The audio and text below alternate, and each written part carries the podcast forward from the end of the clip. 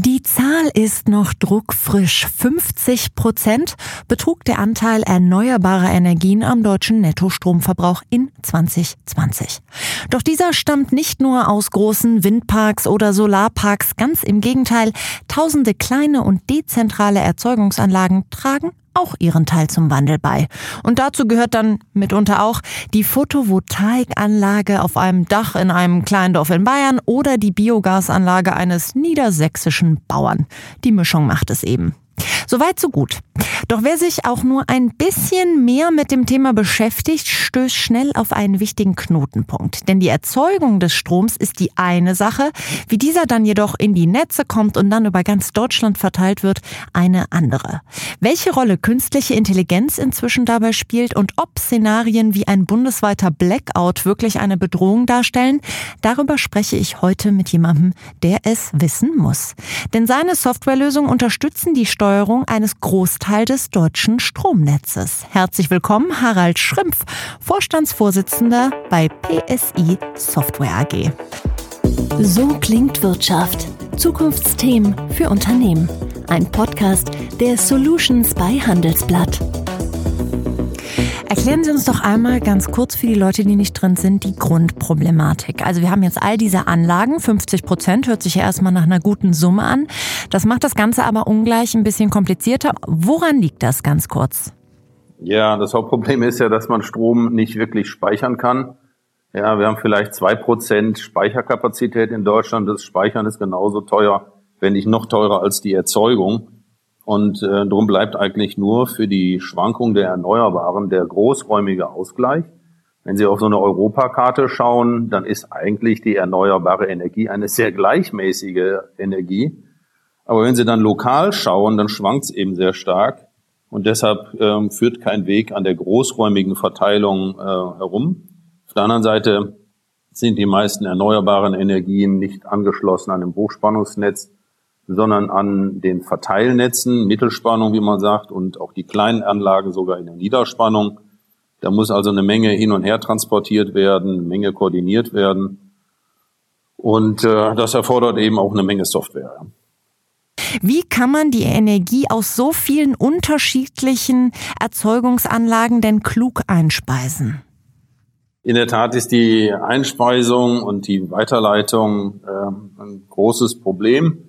Äh, ich denke, wir wissen alle von den Nord-Süd-Transportproblemen in Deutschland und dass eben das natürliche Aufgebot äh, ähm, erneuerbarer Energien leider nicht ganz so gleichmäßig äh, stattfindet. Ähm, aktuell, wie wir gerade sprechen, haben wir sehr viel Wind in Deutschland, aber auch 20 Gigawatt ähm, aus Kohle. Wir haben überhaupt keine Solarenergie aktuell.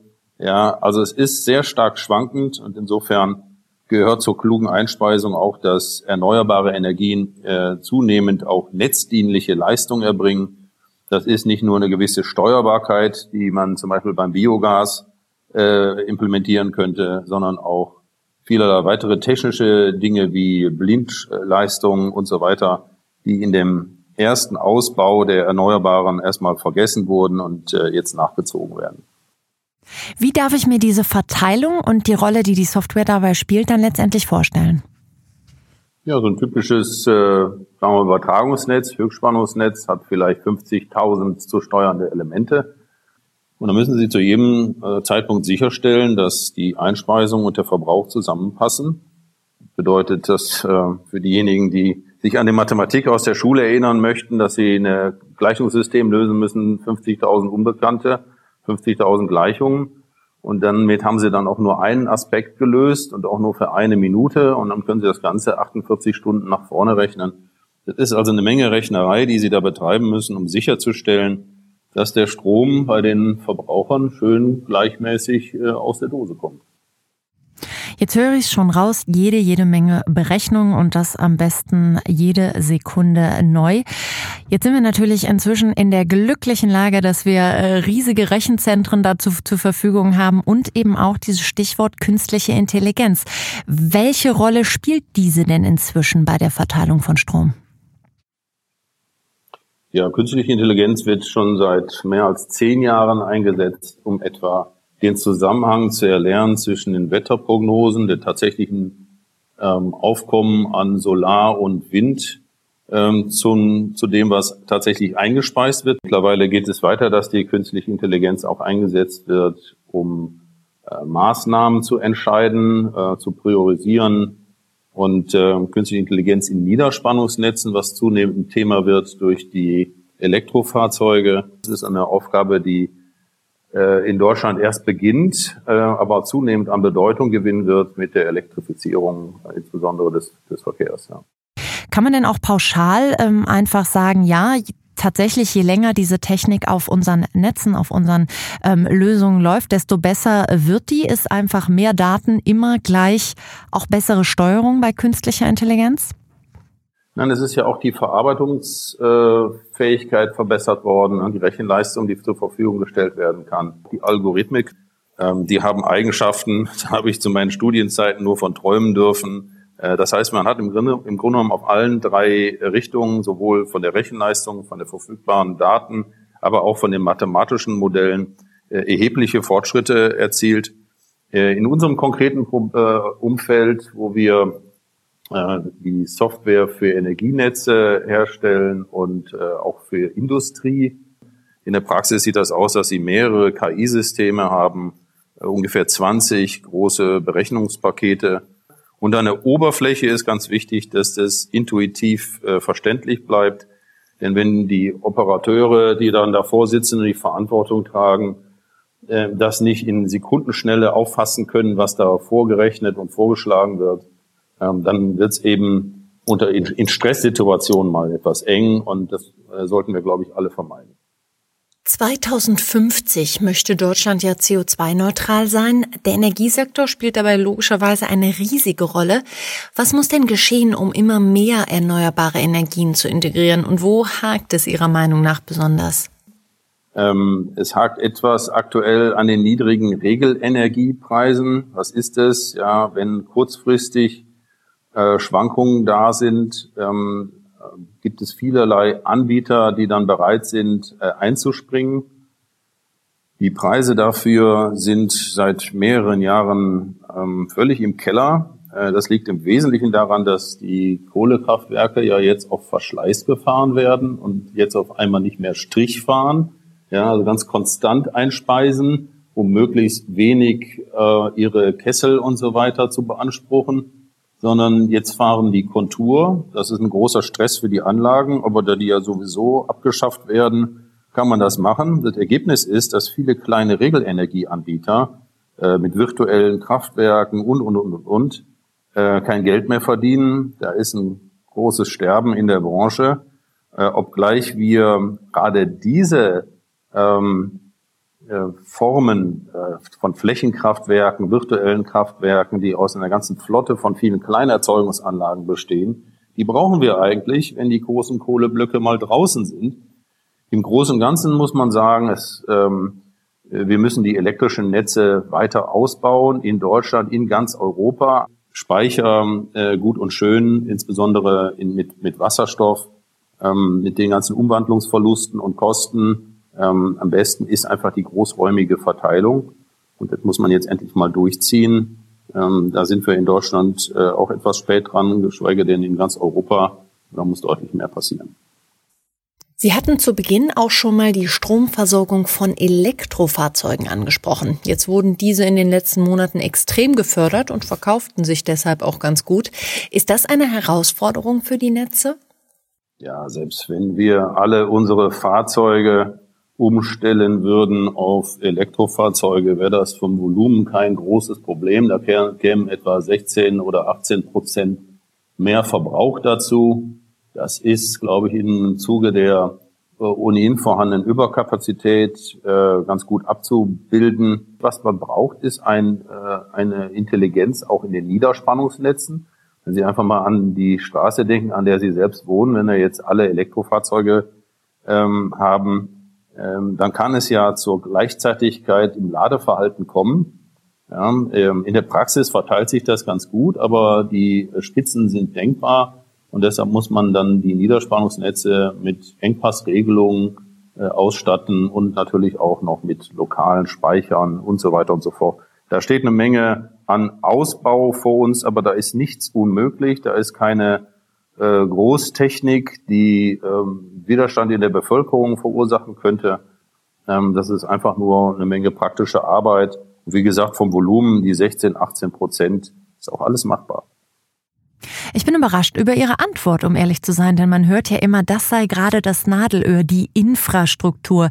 Jetzt sagen Sie, nö, also eigentlich kein Problem, die Netze schaffen das schon mal sowieso. Es geht wirklich darum, eben diese ja, diese Ladekästen einfach überall hinzustellen. Wenn Sie so im Gespräch sind ähm, mit Anbietern, Sie sind ja gut vernetzt in der Energiebranche, sehen das auch andere noch so wie Sie oder sind andere da deutlich gestresster, wenn es auf dieses Thema Infrastruktur für Elektromobilität kommt? Ja, ich denke, ähm, bin zum Beispiel in der Forschungsgemeinschaft Hochspannungstechnik. Da sitzen dann die entsprechenden großen Netzbetreiber, die technisch Verantwortlichen das sieht, äh, wird als spannende Aufgabe gesehen, aber das ist nichts Unmögliches. Das ist einfach Technik, die ausgerollt werden muss, die muss ein Stück noch weiterentwickelt werden. Aber das ist eigentlich ganz gut im Griff. Aber ich will nochmal betonen, die großen Nord-Süd-Leitungen für Höchstspannung, die brauchen wir. Die großräumige Verteilung der erneuerbaren Energie in ganz Europa ähm, ist einfach äh, das effizientere und auch von der europäischen Integration zu bevorzugen. Speicher sind die zweitbeste Lösung, im Lokalen äh, unbedingt auch auszubauen.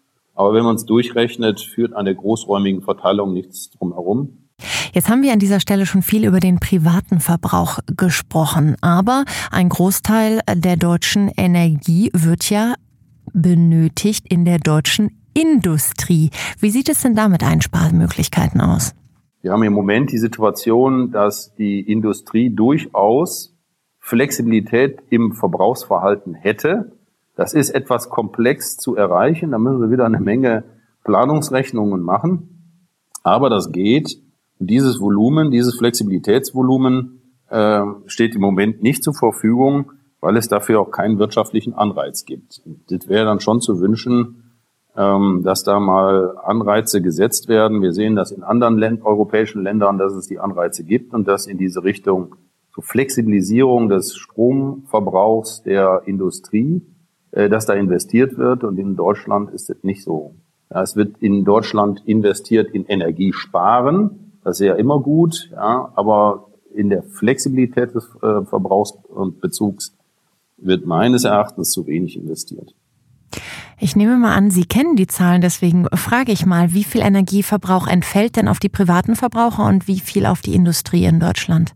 Ich glaube ein Drittel, ja. Und ähm, das, das Gute an dem industriellen Verbrauch ist ja insbesondere, wenn Sie mal an die Metallindustrie, Petrochemie, Chemie, Baustoffindustrie denken, da sind ja immer große Volumen. Das heißt, Sie können an wenigen Punkten mit intelligenten Entscheidungen eine Menge Flexibilisierungspotenzial erreichen.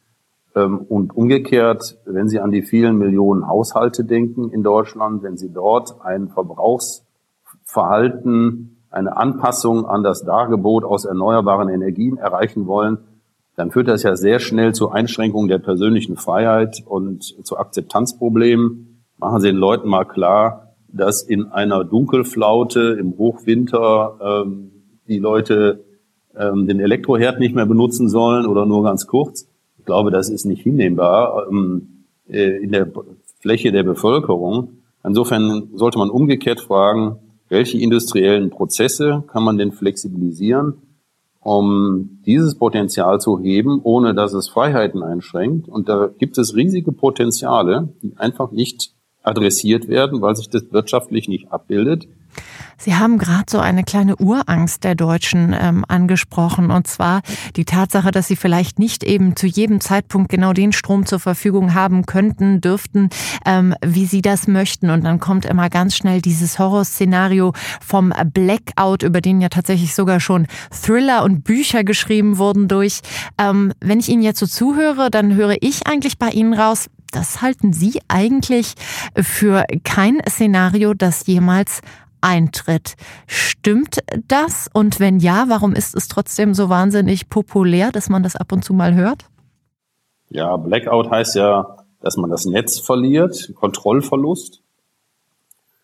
Und das ist ja durchaus denkbar durch Cyberangriffe oder, oder auch physische Angriffe an neuralgischen Punkten. Das ist durchaus denkbar. Insofern für die entsprechenden äh, Romane, Kriminalromane gut geeignet. Äh, das andere ist, ob wir äh, ernsthaft zu erwarten haben bei den Szenarien, Ausbauszenarien, die wir vor uns haben, dass wir in eine solche Situation noch hineingeraten. Das sehe ich nicht. Wir haben in Deutschland eine der besten Energieversorgungen äh, der Welt, wenn Sie die Verfügbarkeit betrachten oder die Ausfallminuten. Das ist wirklich top. Natürlich wollen wir alle in Deutschland, dass das in Zukunft so bleibt. Ich denke, wir kennen alle aus dem Urlaub, aus Dienstreisen, äh, Szenerien von Ländern, äh, wo sich die Bürger wegen der Unzuverlässigkeit der öffentlichen Netze eine Eigenversorgung aufbauen müssen. Äh, dann hat man am Ende eine gedoppelte Infrastruktur. Das ist volkswirtschaftlich noch viel teurer. Ähm, insofern sollten wir die hohe Qualität der Versorgung, die wir in Deutschland haben, so fortsetzen. Und es gibt eben noch ein paar Potenziale, die ich da eben mal benannt habe, im Industriebereich etwa, ähm, die wir adressieren sollten. Ähm, und dann ist das alles machbar. Ich sehe also keine, keine Blackouts, die jetzt durch ähm, die aktuelle Energiepolitik heraufbeschworen werden. Keine Blackouts und das alles ja dank kluger Steuerung und der Hilfe von künstlicher Intelligenz. Vielen, vielen lieben Dank, Herr Schrimpf, für die super spannenden Einblicke und Ihnen, liebe Zuhörer, fürs Zuhören. So klingt Wirtschaft der Business Talk der Solutions bei Handelsblatt. Jede Woche überall, wo es Podcasts gibt. Abonnieren Sie.